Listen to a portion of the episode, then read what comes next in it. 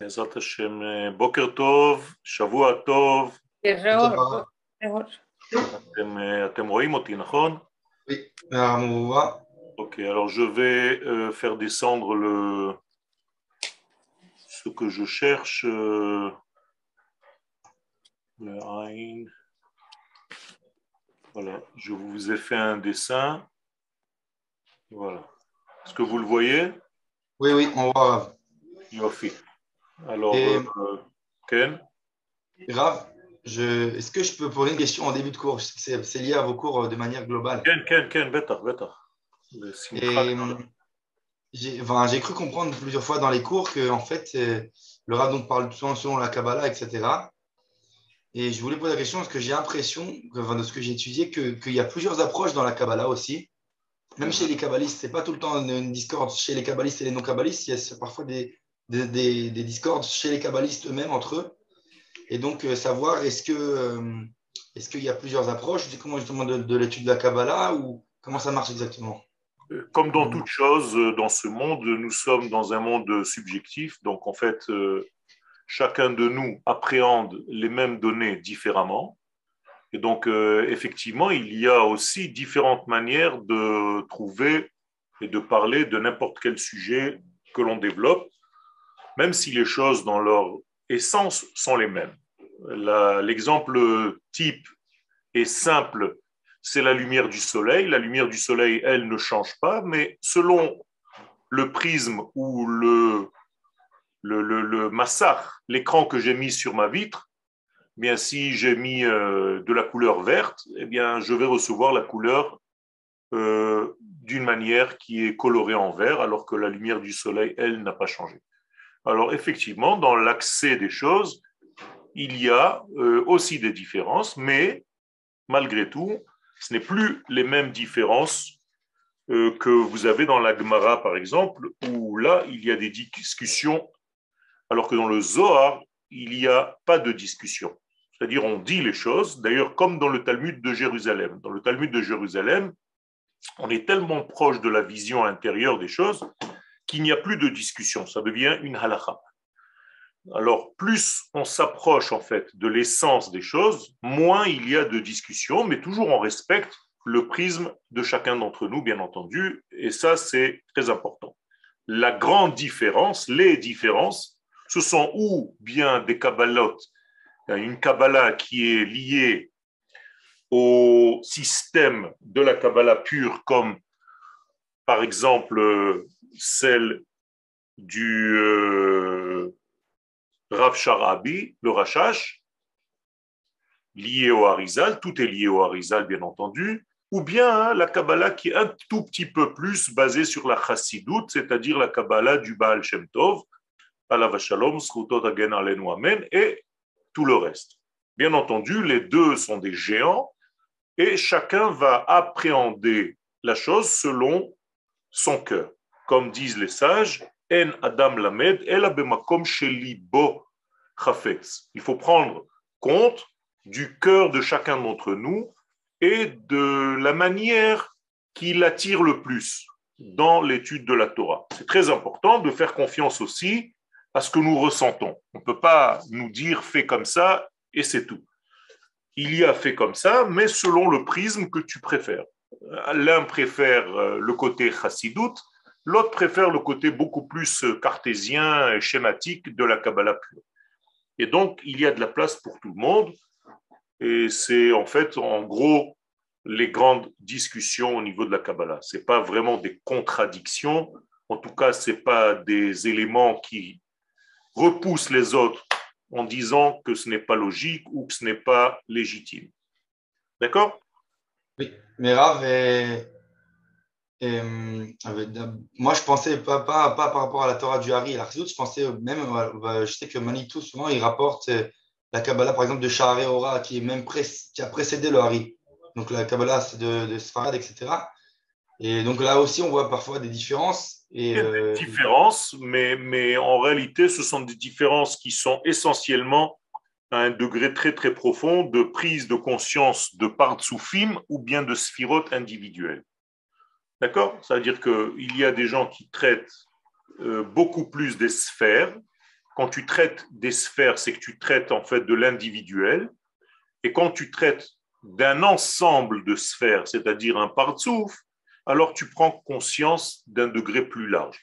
Donc, c'est des différences qui sont des nuances très, très, très, très poussées quand on a déjà une certaine euh, hauteur dans l'étude.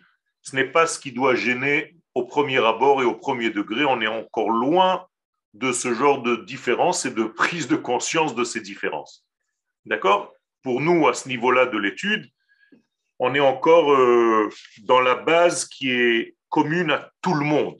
De toute façon, les bases sont communes à tout le monde. C'est juste, encore une fois, euh, sur quoi je vais mettre l'accent ou sur quoi je vais moins mettre l'accent. C'est tout. D'accord? Alors, ok, il n'y a pas de souci. Si vous êtes euh, avec moi, donc euh, on continue. Je vous ai donc dessiné cette fois-ci l'ensemble et on va faire une récapitulation de tout ce qu'on a fait jusqu'à aujourd'hui pour que vous compreniez bien. Donc nous sommes dans l'arbre des sphirotes. Là, on ne voit plus l'arbre. On voit maintenant le fichier, les fichiers. Ah, vous voyez que le fichier? C'est bizarre. on ne voit plus l'arbre. Tout à l'heure, on, voit que votre fichier. J'ai compris. Alors, euh, il, faut, il fallait me le dire. Je vais rentrer dans Share New, OK? Là, vous voyez? Non, non, c'est toujours votre fichier. toujours pas. Donc, c'est le fichier que vous voyez. Le, euh, le, dossier. Je vais fermer le dossier. Attendez, je vais fermer celui-là. Stop share. Voilà. Vous? Voilà, là vous me voyez. C'est moins intéressant que l'arbre. oui.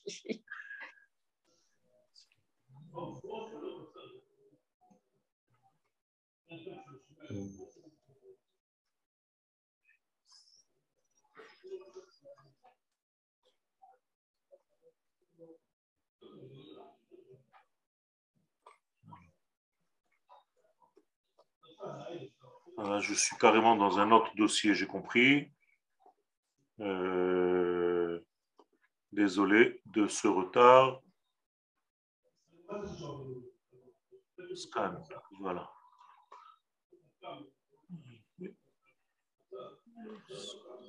Non, c'est pas ça du tout. Alors, où je vais aller, c'est ça.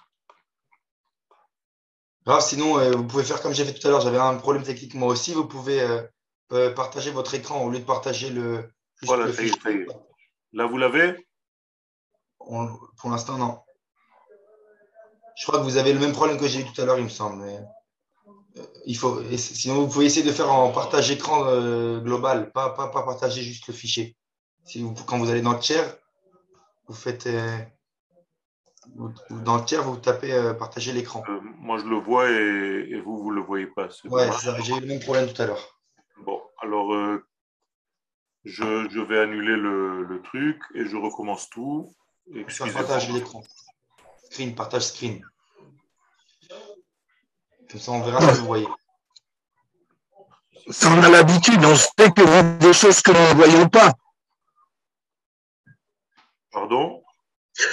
On a l'habitude, on sait que vous voyez des choses que nous ne voyons pas encore. c'est bien de garder le, sens de l'humour. Donc... On est tous étudiants. Quand vous faites partage grave, dans le partage, vous mettez screen. Au lieu de mettre le, le, fichier, mettez screen. Là où on voit, on voit votre photo, en fait, ça va partager tout ce que vous voyez. On n'a qu'à nommer tout simplement l'arbre plutôt que de le voir.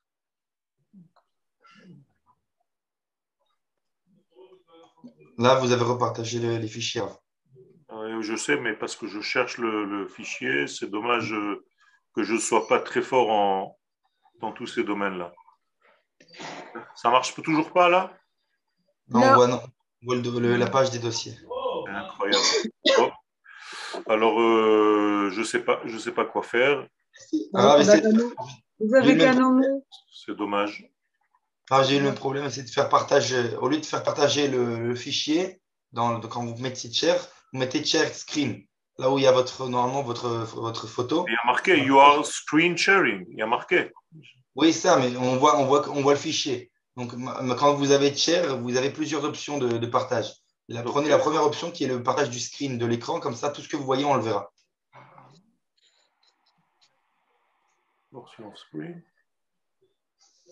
Voilà, là, on voit, là, on voit ce que vous voyez. En arrière, on, voit tout. Vous voyez là? Là, on voit là, on ne voit pas en entier. Il faut juste faire un zoom un petit peu en arrière. Euh, j'ai compris parce que. Euh, maintenant, on voit votre écran. Tout ce que vous voyez. Là, on vous voit vous. Dès que vous ouvrez le, le, tour, maintenant, on voit ce que vous voyez normalement, si vous avez fait le partage.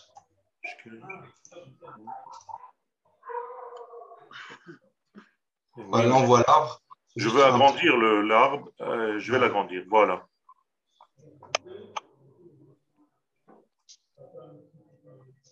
Très bien. On voit le, tout le haut de l'arbre. Le bas, on le Ok. C'est bon là? C'est bon. Tout ce que vous voyez, on voit. Ok. Alors, euh, on va commencer. On a un petit peu perdu du temps. Mechila. Euh, voilà. Alors, il faut comprendre que, en fait, le langage de la Kabbalah, le, le mot Kabbalah en hébreu veut dire monde parallèle, Hakbala. Les Hakbil, c'est-à-dire voir les choses dans un monde parallèle, un degré parallèle. Ce qui veut dire qu'en réalité, j'ai plusieurs manières de lire le même texte initial. Autrement dit, je peux lire un texte dans le sens de l'écrit et je peux transformer tout ce que je lis en sphirote ou en partsoufim. Ce sera toujours la même, le même sujet, mais avec une approche différente. D'accord? C'est comme si quelqu'un qui parlerait en lettres, eh bien, il dirait Aleph Bet, et la même personne parlerait en chiffres, va dire 1, 2. Donc on parle, on parle du même sujet, mais avec des poids différents, puisque le Aleph c'est toujours 1 et le Bet c'est toujours 2. Il y a aussi ici une traduction, un monde parallèle au texte de la Torah. Et je peux très facilement prendre le texte de la Torah et tout simplement parler en séphirot. Au lieu de parler du texte de la Torah, je vais tout simplement lire des sphères. Donc à chaque fois que je verrai Yosef dans le texte de la Torah, je pense à une certaine sphira. À chaque fois que je verrai Yosef, Moshe Rabbeinu, Aaron, Abraham, Yitzhak, Yaakov, en réalité, tout est un ensemble de séphirot. C'est très simple, c'est le même langage, mais différents, avec d'autres codes. Et donc, il suffit d'apprendre ce langage.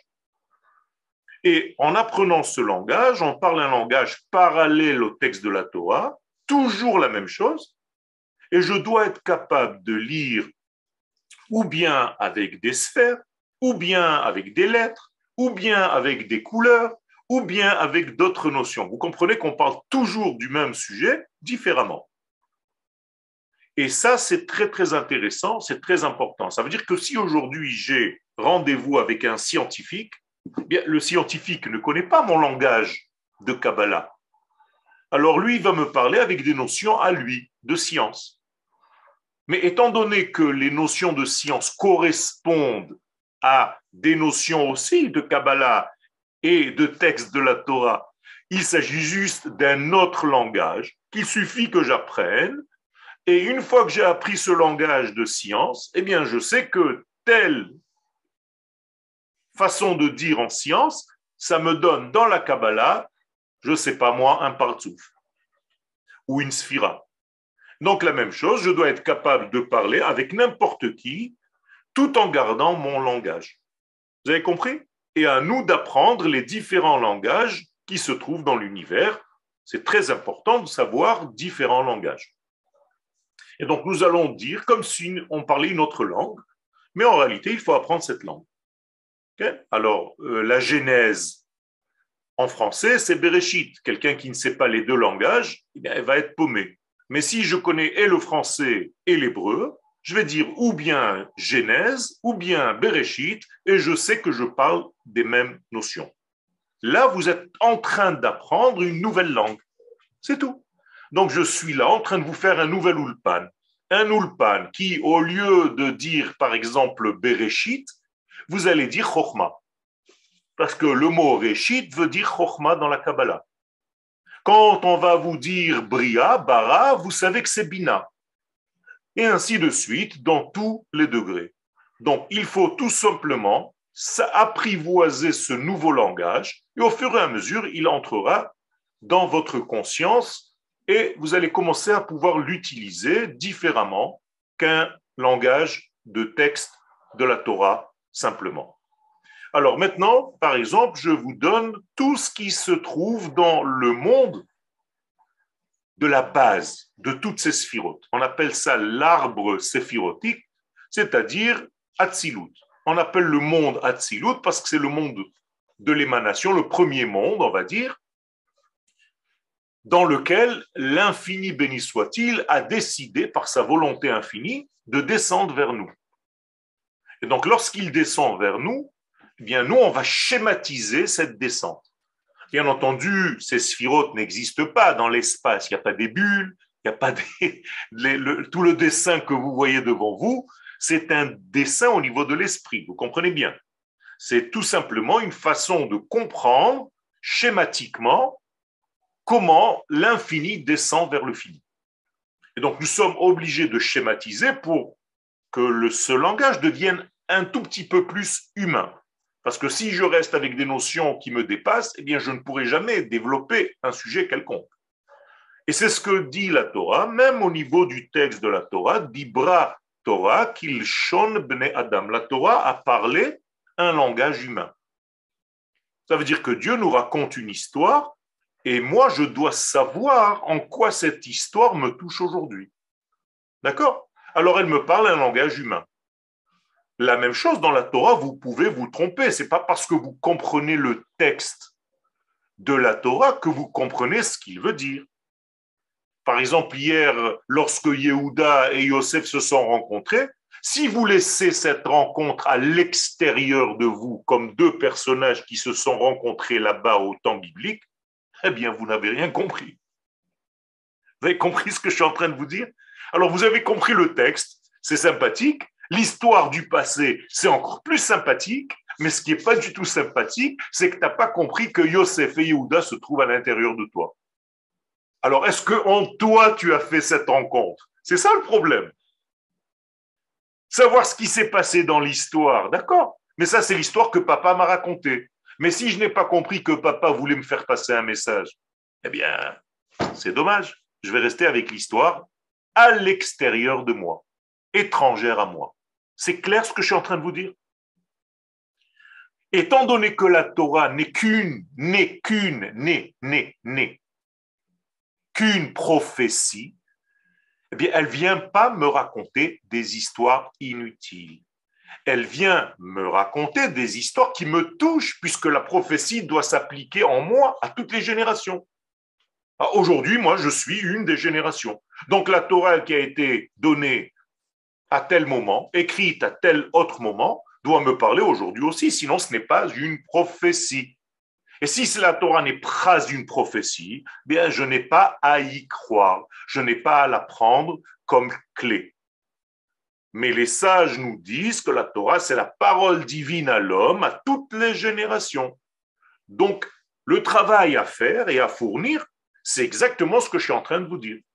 Est-ce que vous avez, par exemple, fait ce travail de transformer, de traduire tous les frères dans votre personne? Est-ce que vous avez trouvé votre ménaché? Est-ce que vous avez trouvé votre zvouloun Personne ne fait ça. Mais on passe tous à côté de la plaque. Alors on parle de personnages, comme dans une bande dessinée. Il y a tel personnage, mais quand je ferme le livre, eh bien tous les personnages sont écrasés dans le livre. Qu'est-ce que ça m'a fait? Alors, la Torah n'est pas du tout pour ça. La Torah vient me dire, quand tu parles d'un personnage, eh bien, c'est ce même personnage que tu aimantes en toi. Si je prononce le nom de Yaakov, en moi, la parcelle, la partie qui s'appelle Yaakov doit maintenant éclairer. Vous avez compris? Maintenant, je prends cet arbre séphirotique que vous avez devant les yeux, mais c'est exactement pareil. Quand je dis par exemple Yaakov, eh bien il y a, vous voyez ma flèche là? Imaginez-vous que ça, ça s'allume. C'est des boutons. Dès que je dis Yaakov, il est là, eh bien, vous avez un bouton qui s'allume.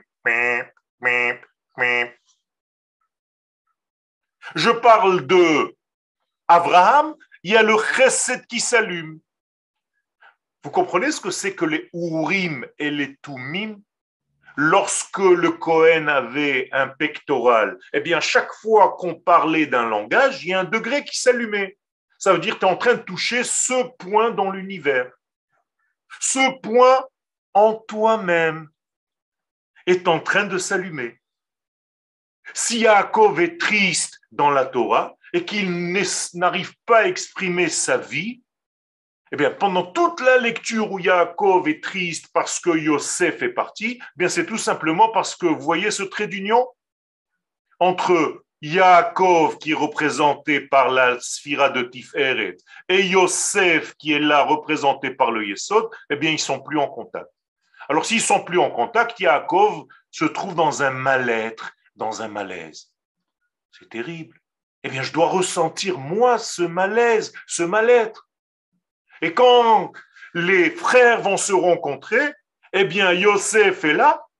Il va rencontrer Yehuda. Regardez, il est là. Donc, en réalité, le Yesod et la Malchut vont se rencontrer. Étant donné que le Yesod, regardez, il prend en compte tout ce cercle. Donc, c'est le Vav du nom d'Hachem. Eh bien, il va se relier au He du nom d'Hachem. Voilà la rencontre de Yehuda et de Yosef. Yosef et Yehuda, c'est les deux dernières lettres du nom d'Hachem. Voilà Yosef, voilà Yehuda. Ça veut dire que j'ai complété le nom. J'ai écrit enfin Yud Ke Vav Ke. Il me manquait Vav Ke. J'avais Yud et He, puisque c'est des degrés qui nous dépassent complètement. Ici, je l'ai appelé Olam Vous voyez, Yud Ehe Olamaba. Ça ne dépend pas de mes actions, ça. Ce qui dépend de mes actions, c'est ce qui est Shayachut la Olamazé. Donc, toute cette partie qui fait partie de ma vie. Donc, Vav, c'est Tiferet Yaakov, mais nous avons expliqué que El est Toldot Yaakov Yosef, ça c'est l'écrit de la Torah. Maintenant, au niveau des sphirotes, voici la sphira qui va sortir de Tiferet, Yesod. Je répète, El est Toldot Yaakov, Yosef. Dans un langage sphiratite, voici les engendrements de Tiferet, Yesod. Pareil. Je vous ai dit la même chose deux fois. Là, j'ai utilisé des noms. Là, j'ai utilisé des noms de code qui s'appellent des sphères. Et une fois que Yosef, puisqu'il est l'engendrement de Yaakov, et qu'Yaakov représente tout ceci, la lettre Vav. Donc lui, il va représenter un partsouf qui s'appelle Zeiranpin, Za. Eh bien, Zeiranpin, par où il se termine Par Yosef. Donc Yosef, c'est le dernier, dernier, dernier, avant de rejoindre en bas Yehuda. Alors le texte de la Torah va me dire un texte par exemple, une phrase Velo yachol Yosef leit apek al alav. Yosef ne peut plus se retenir, se contenir, parce qu'il y a trop de force au-dessus de lui. Bien, les voilà. Il n'en peut plus. Il va éclater. Il est obligé de faire passer. Donc, qu'est-ce qu'il dit? Yosef, il dit ça y est, je suis obligé, le temps est arrivé que j'ouvre la porte. Et donc, quand j'ouvre la porte, qui je vais voir en face de moi? Yehuda. Et donc, Yosef va se révéler à Yehuda et donc avec tous ses frères.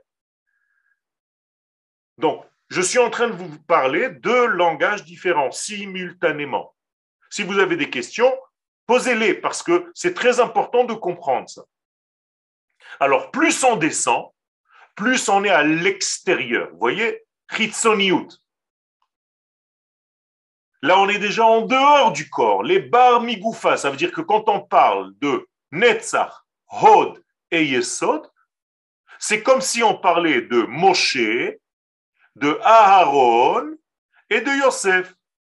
C'est-à-dire, qu'est-ce que c'est que ces forces-là? Pourquoi on les appelle les bar migoufa en dehors du corps?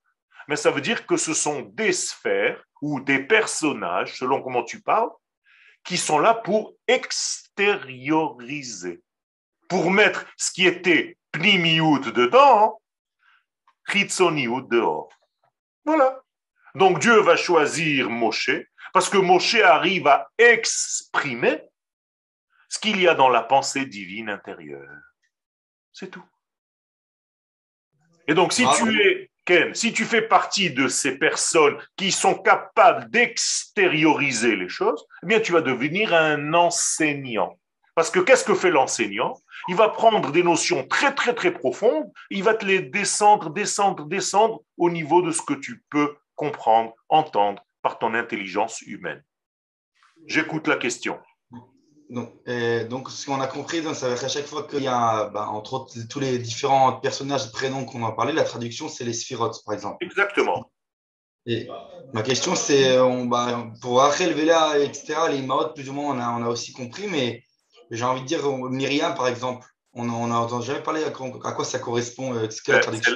C'est la même chose. Myriam, en réalité, c'est elle qui va donner naissance à Moshe on va dire comme ça, même si c'est pas elle qui l'a accouché, qui l'a mis au monde, mais en fait c'est elle qui l'a protégé.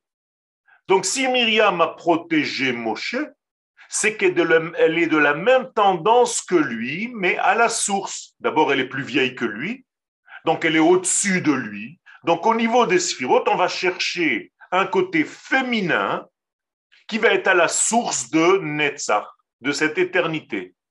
Eh bien, c'est très simple. Au niveau des sphirotes, on va parler de Bina. Donc, elle est ici.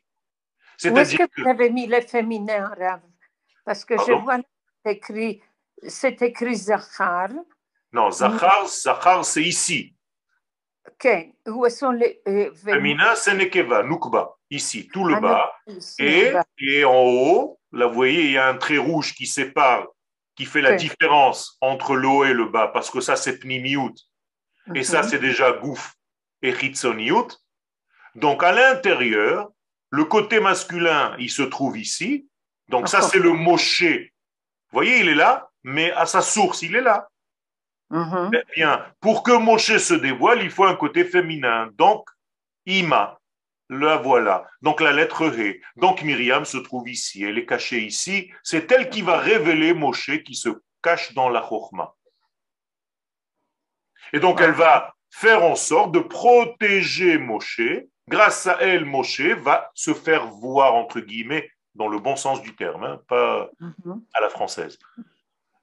Si on peut voir un jour Moshe, c'est grâce à Myriam. Donc, c'est toujours grâce à un côté féminin que tu peux voir l'homme qui se cache à l'intérieur. OK? Donc, devant et pas derrière. Devant chaque homme se cache une femme, pas derrière, devant. Parce qu'en réalité, c'est la femme que tu vois, c'est le côté féminin que tu vois, même si tu vois un homme. Tu vois son côté réalisé, donc c'est déjà un côté féminin. Non, moi je dis toujours que derrière un grand homme, il y a une plus grande femme.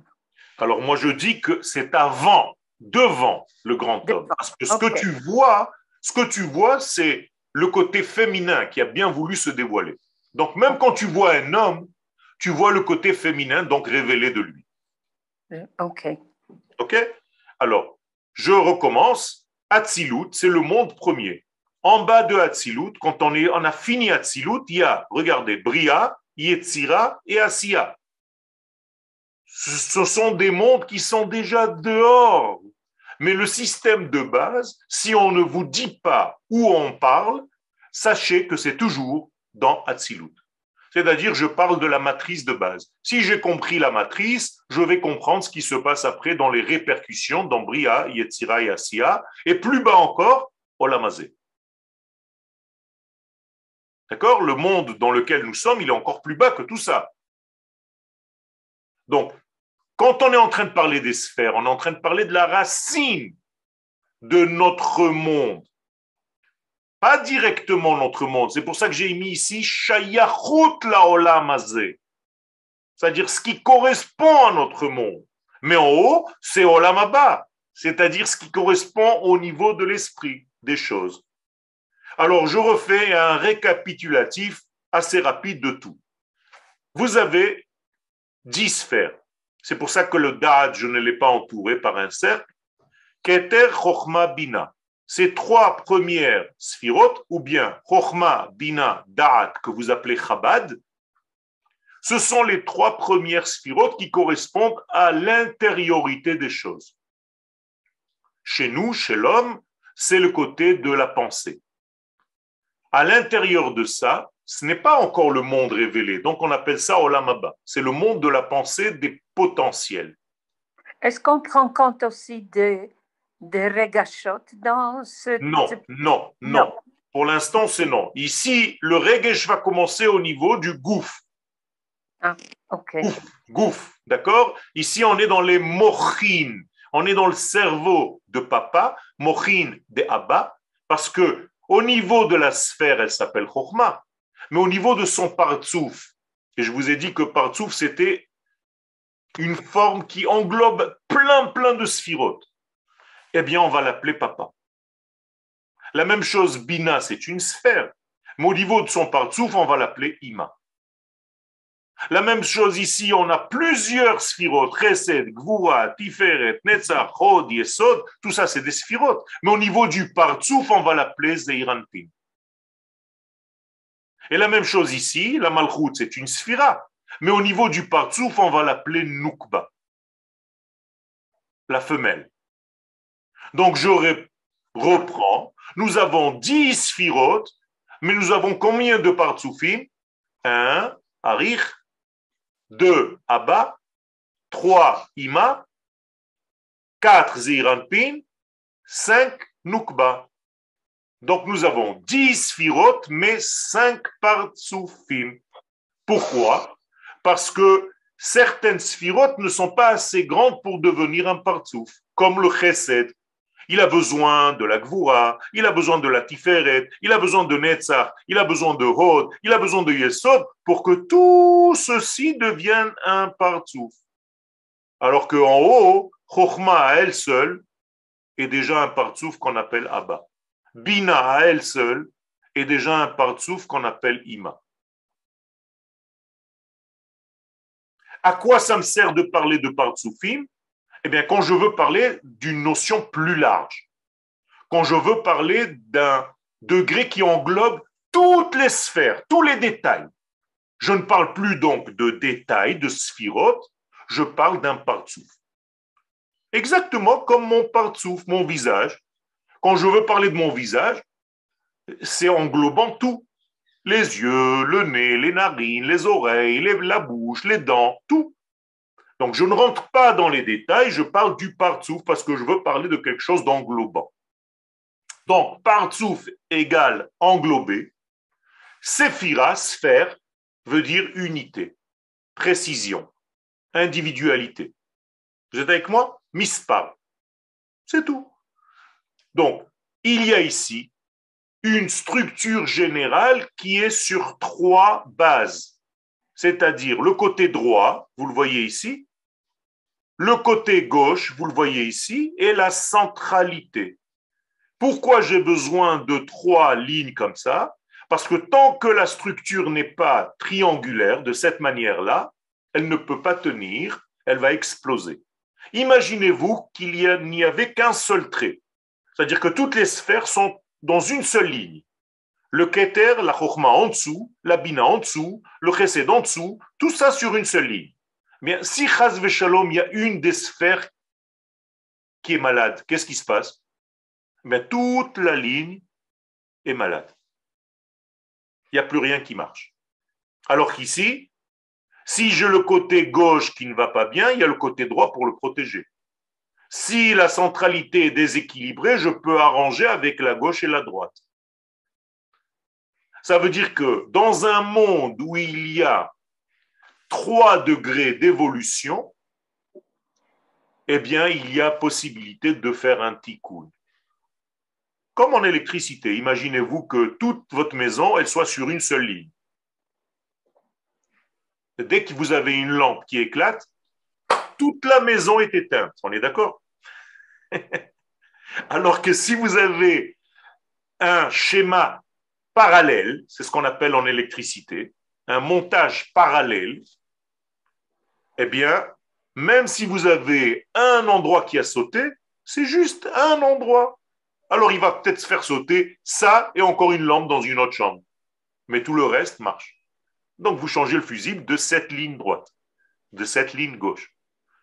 Et donc toute la structure ici est une structure intelligente pour nous montrer en fait que le monde doit avancer de cette manière-là.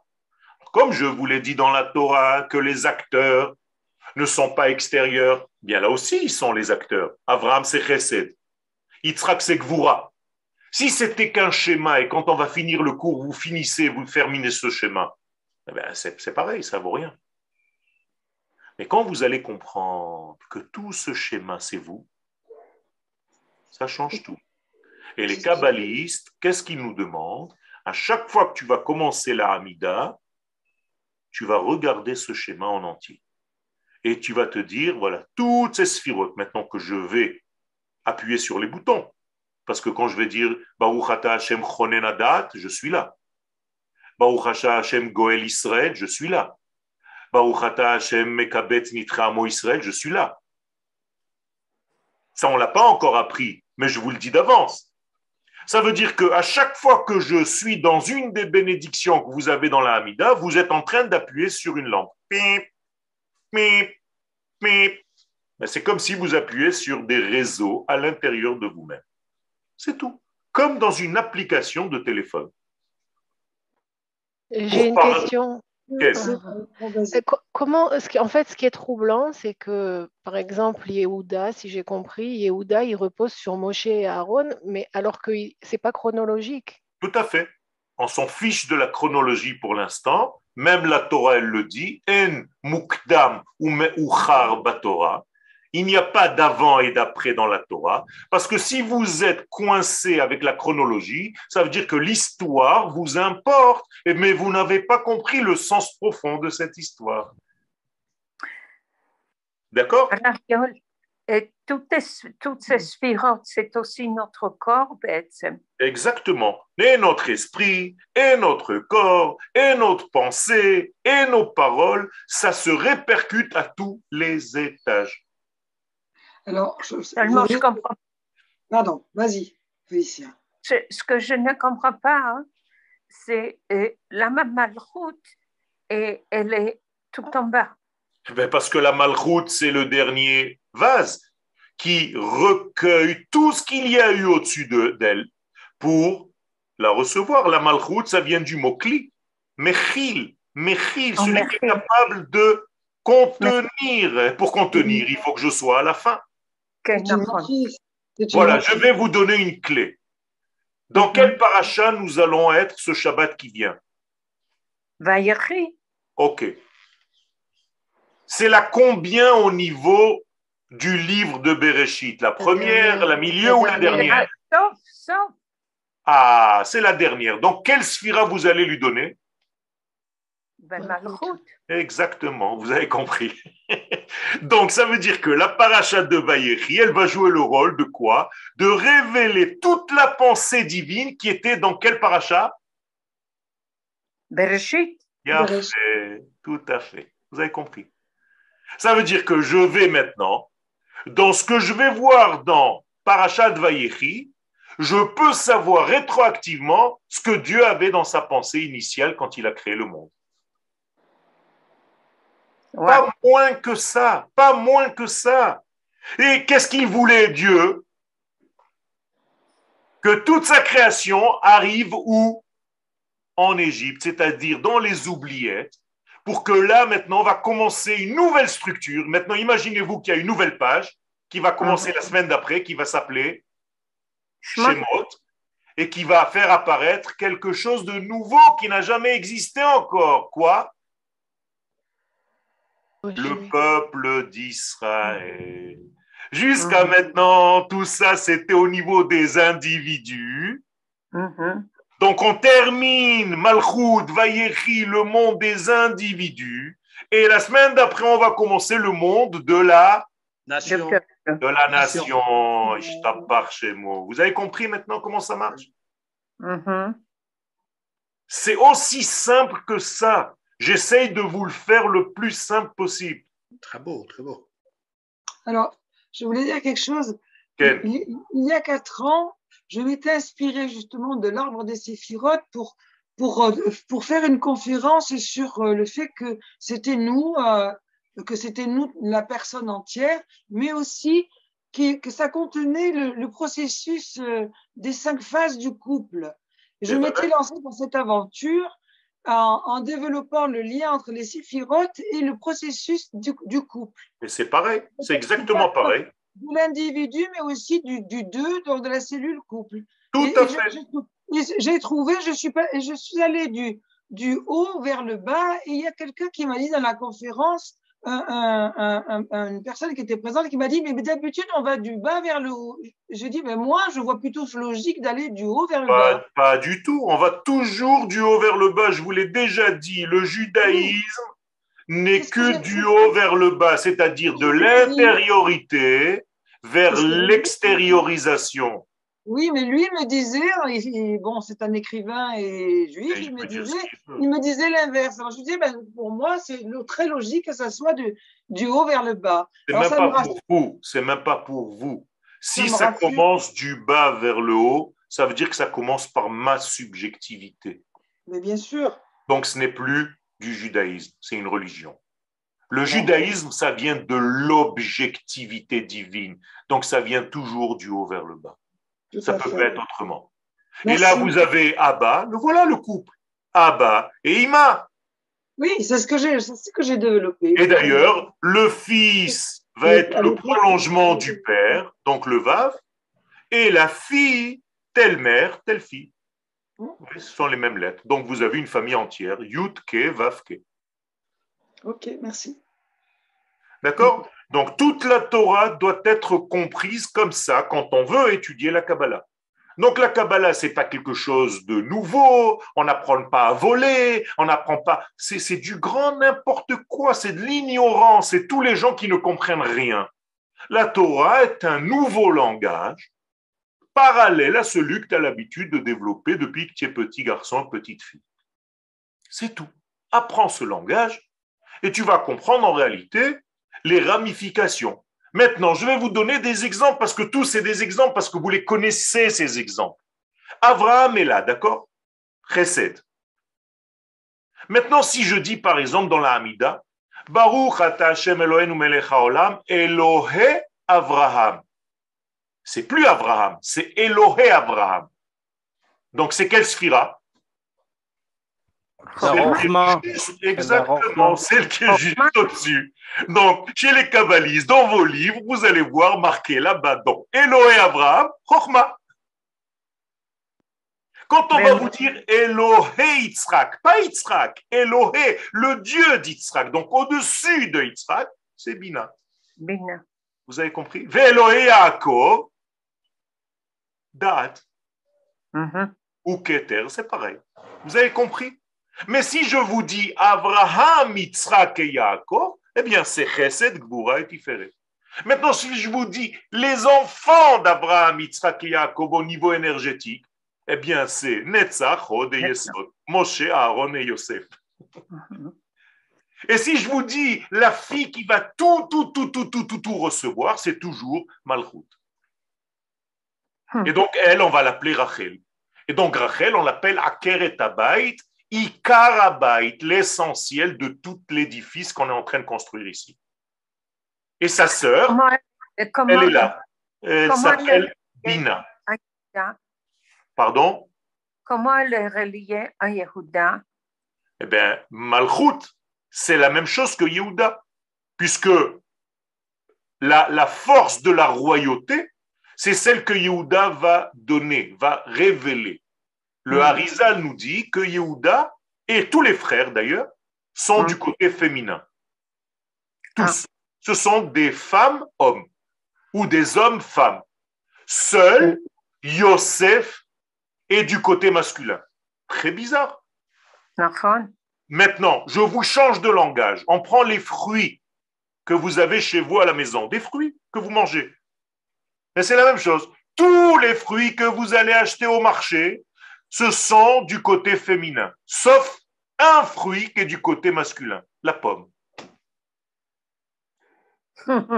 Vous, vous avez compris comment je peux vous changer d'un langage à un autre et on parle toujours de la même chose. Maintenant, vous voulez que je vous parle en couleur? C'est pareil. Toutes les couleurs se trouvent ici, ici, ici, ici, ici, ici. Tout ça, c'est des couleurs. Ici, c'est la dernière, dernière des couleurs, celle qui contient le tous et qui absorbe le tous, le noir. Ou bien le rouge qui sèche et qui devient noir. Comme le sang, quand il se coagule, il devient noir. Il devient noir. Eh hum. Et les Chachamim nous disent dans le langage de la Gemara, Adom, Shachor, Shachor ou Adom Shelaka. Le noir, c'est un rouge qui a séché. c'est tout. Hum, alors, je vous ai parlé en personnage, je vous ai parlé en fruits. Vous voulez que je vous parle en légumes? C'est pareil. Vous voulez que je vous parle en couleurs C'est pareil. Vous voulez que je vous parle en énergie? C'est pareil. Seulement, c'est des langages différents et parallèles. Donc, Kabbalah vient du mot parallélisme, Akbala. Apprends le parallélisme, c'est tout. Ce sont les barres parallèles. Et la couleur qui, correspond, qui contient toutes les autres, c'est pas le blanc par rapport au prisme Non, le blanc, c'est la racine de toutes les autres. Ah. Et c'est Bina. Bina, elle est l'Olam donc elle est blanche. Je vous ai rappelé Blanche-Neige et les sept nains. D'ailleurs, on l'appelle Blanche-Neige dans la Kabbalah. Talgachivara, la blanche comme neige. Et en bas, c'est notre monde. 1, 2, 3, 4, 5, 6, 7. Les voilà, les petits sept nains. Et chacun d'entre eux, il a un caractère. Celui-là, c'est le grincheux, Gvoura. Celui-là, c'est gentil. Celui-là, c'est l'équilibré. Celui-là, il est malin. Celui-là, il est beau. Celui-là, il fait tout passer. C'est le seul qui sait parler, entre guillemets. Et donc, il va faire passer au dernier.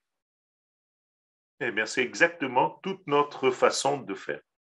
Et tout ceci se trouve à l'intérieur de moi, de toi, de toi, elle, de toi, lui. Pareil.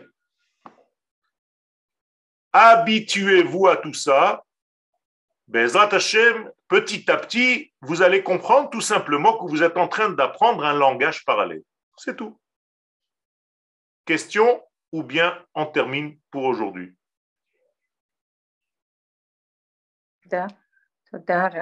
Ok, j'espère que tout est clair. De toute façon, petit à petit. Euh, pour, euh, Je vous, je, je, je sais pas, donnez-moi un mail, je vous l'envoie et vous l'envoyez entre vous. Euh, je ne sais pas comment faire. Ah.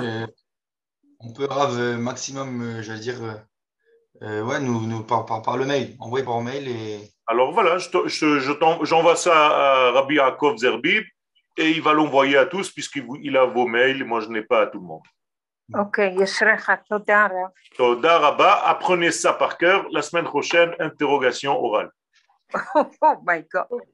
Je, vous vois, hein, je peux vous demander. Voilà, je vais demander par exemple à Nili. Nili, quel est le représentant de Elohé Yitzhak? C'est tout, il faut qu'elle me réponde tout de suite. Anne, Yehudit, Myriam, tous, je vous vois, ne vous inquiétez pas. Donc, je vais me faire un degré.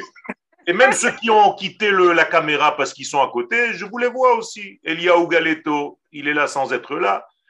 Ken Edouard, il est là très, très, très assidu. Monsieur Nakash, et ainsi de suite. Hana Ifergan et Evelyne Garibaldi, et vous êtes tous devant moi, donc je vais vous interroger, Bezrat Hashem. Donc, si je comprends bien, pour la semaine prochaine, il faut réviser Blanche-Neige. Avec le Rav Cherki, que Rav Cherki, on avait l'habitude du Petit Prince, et maintenant on passe à Blanche-Neige. Il n'y a pas de souci. Ezrat Hashem. תודה רבה לכולכם. בשורות טובות.